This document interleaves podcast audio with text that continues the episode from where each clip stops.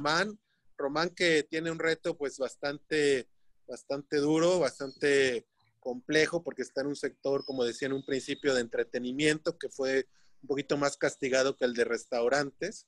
Eh, Román es director de expansión y aparte está a cargo pues directamente como director de operaciones de la marca 30 y más, 30 y más, al igual que, que Homero Taberna o que Homero Ranchero, pues se enfocó a un nicho específico para atender un segmento de la población, eran la gente que tenía necesidad de salir a pasar un buen rato de entretenimiento, de tomar una bebida, de socializar e incluso, pues, ¿por qué no? También de conocer nuevas personas y, y con un concepto muy definido para, para gente de más de 30 años, eh, donde se sintieran cómodos, donde encontraran el tipo de música que, que se requería y, bueno, que, les gustaba más bien, ¿no? Y que, y que encontraban toda esa ambientación para sentirse cómodos y en un lugar agradable. Esa fue la experiencia que lanzó 30 y más, con gran éxito, hay que decirlo. Y, y bueno, después se viene el tema de la, de la pandemia y a, y a reinventarse, ¿no? Eh, Román, bienvenido. Eres muy joven, pero siempre te lo he dicho, tienes este, una expertise muy, muy importante para tu edad y una madurez a nivel de negocios, prueba de, pues, del grupo el que, al que representas o del que formas parte y de la gente que te has rodeado, los talentos que forman parte de tus mentores, sin duda alguna hacen parte de tu personalidad y ahora pues de el expertise que ahora tú tienes a tu corta edad para el manejo de negocios. Bienvenido, estimado Román, y, cuéntanos un poquito de tu testimonio. ¿Cómo, ahora sí, dónde te agarró la pandemia? No, no, no, nos agarró muy abajo, muy, arriba, muy arriba y nos tumbó, pero la verdad es que muchas gracias primero que nada por, por invitarnos, este, por estar aquí y conocer a, a, los otros dos integrantes, la un, un, gustazo, para mí es, como tú dices, ¿no? Cada historia, cada 15 minutos, cada 20 minutos de plática, para mí es mentoría y es, y es ir avanzando y es ir creciendo, ir aprendiendo, como yo creo que todos lo hicimos en esta pandemia, ¿no? Es reinventarte, es aprender, es, es empezar a, ver las cosas de una diferente perspectiva, ver qué océanos azules puedes encontrar, ver qué, qué diferentes estrategias internas, como lo comentaba Camila, tienes que, tienes que agarrar. En el caso de nosotros, nuestra, nuestra marca, pues la verdad es que es una, es una marca muy sólida, es una marca de un, de un estilo de, de bar, discoteca, porque también servimos por ahí en algunas partes comida, pero es una marca que incita a la nostalgia, ¿no? Es, es totalmente una, una, parte de nostalgia, de poder sentir esa, esa alegría y esa nostalgia al entrar a nuestros eh, lugares, que es ya sea con el diseño, con la música, como todo, ¿no? Como todo es, es ir a un lugar a relajarse, como lo mencionabas. Y principalmente en este caso, pues fue lo que más nos pegó. O sea, al, al final no pueden ir a relajarse las personas y no pueden ir a, a ese sector del entretenimiento abriendo un poquito como el preámbulo de, nuestro background, todos los sectores y todo el grupo empresarial que, del que formo parte, todas las empresas son de entretenimiento. Unas son restaurantes, otros son, son en el caso de 30 más, pues los bares.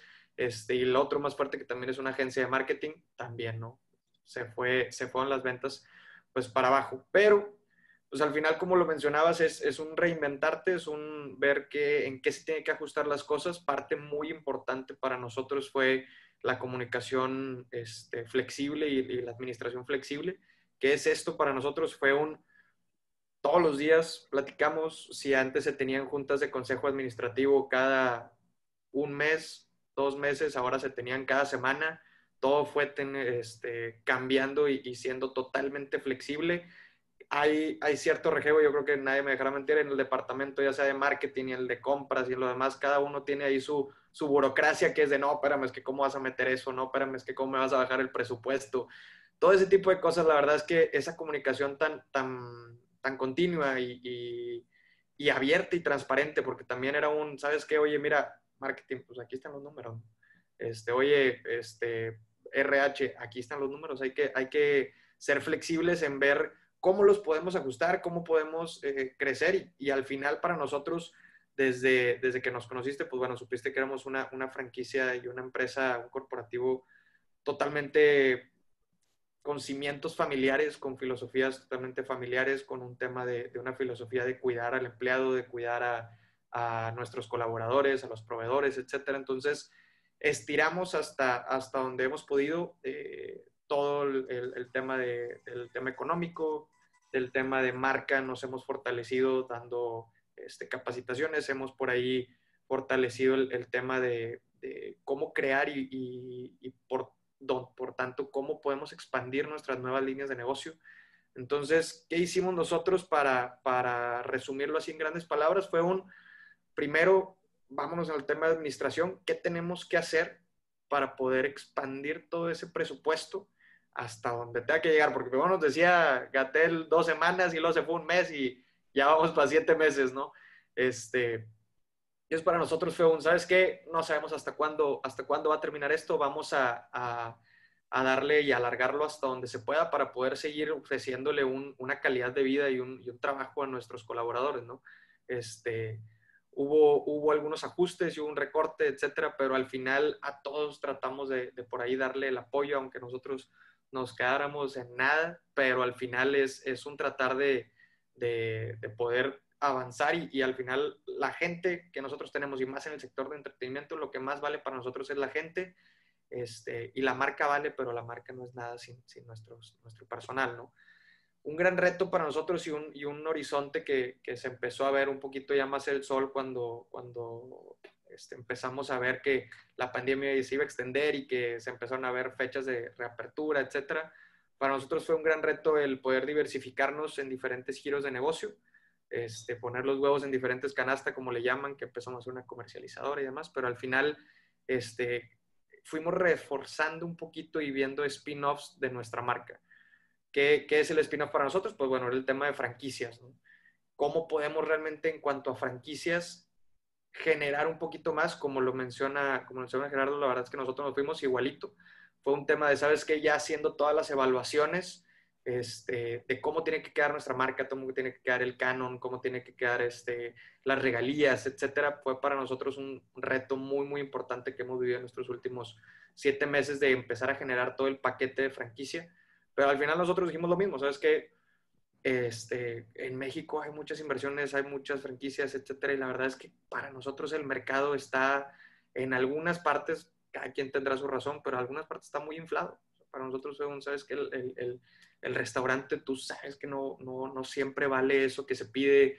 Al final, cada quien le pone un valor a su marca, pero para nosotros es igual, ¿no? Para nosotros es un, queremos apoyar a la gente, queremos realmente expandirnos, cada granito de arena que aportemos, pues es un, es un poquito más al, a la economía y, y, al final a nuestro, nuestra vivienda y nuestro patrimonio, ¿no? Como marca. Claro, claro, Este, rescato un par de cosas muy, muy relevantes, mi estimado, y, y muy valiosa tu, tu testimonio. Al, final este tema de que pues, la gente es realmente lo que hace que funcione, en, eh, en este caso, su marca y habla de cómo están los valores centrales de su marca orientados al respeto a la gente y a, la dignidad y a la oportunidad para la propia gente. Me queda clarísimo que si los negocios que van a salir adelante es justamente porque hoy protegieron a su gente en la medida de sus posibilidades, claro, eh, y, esa misma gente le va a responder. Entonces, qué padre que lo mencionas. Al final, este tema de... Eh, de, tus colaboradores y de, tu, gente, pues es tarde que temprano algo te va, te va a responder, ¿no? Eh, eh, pues el asunto de, como dices, diversificar y, buscar esquemas para otro tipo de ingresos, yo creo que el mundo de las franquicias lo es, es, es una oportunidad, lo sigue siendo.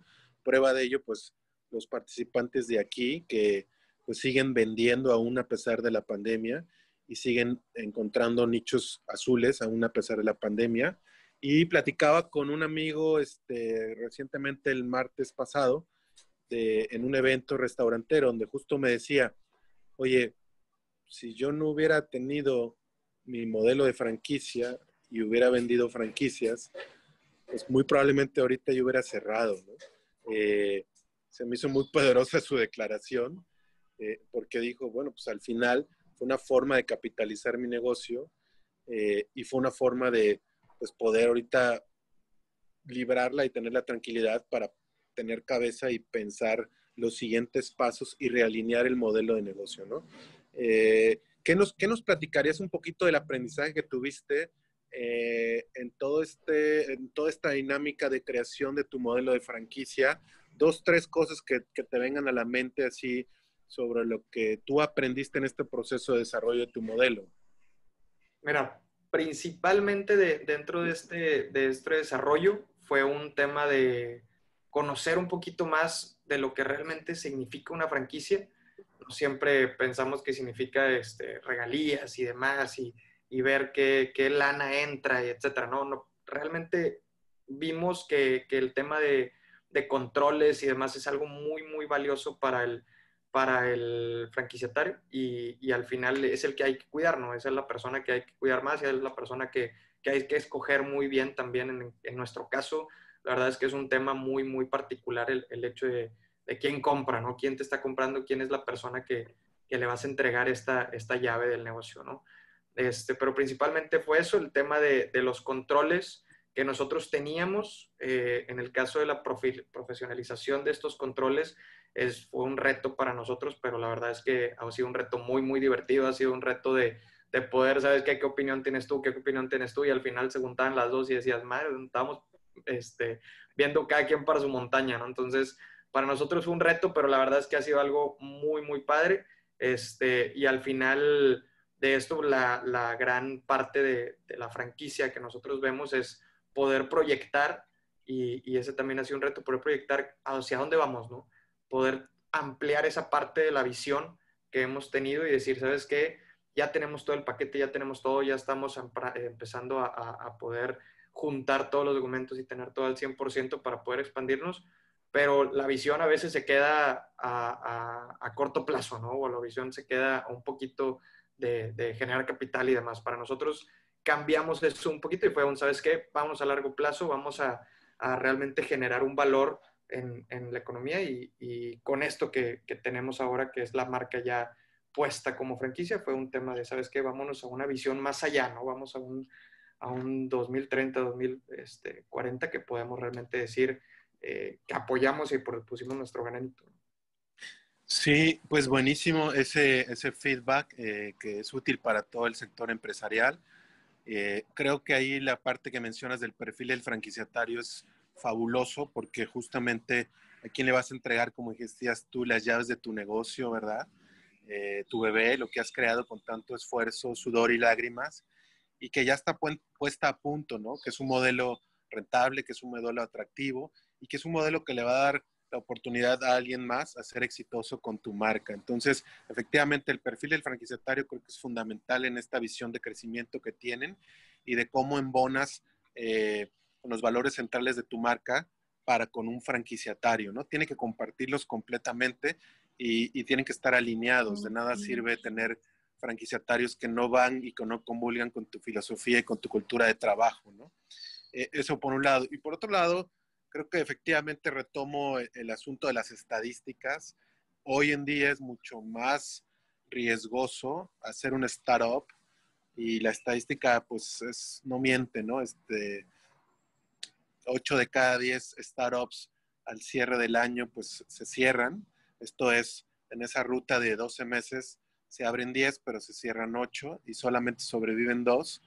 Y justamente como lo decía hace rato Gerardo, en el mundo de las franquicias es al revés.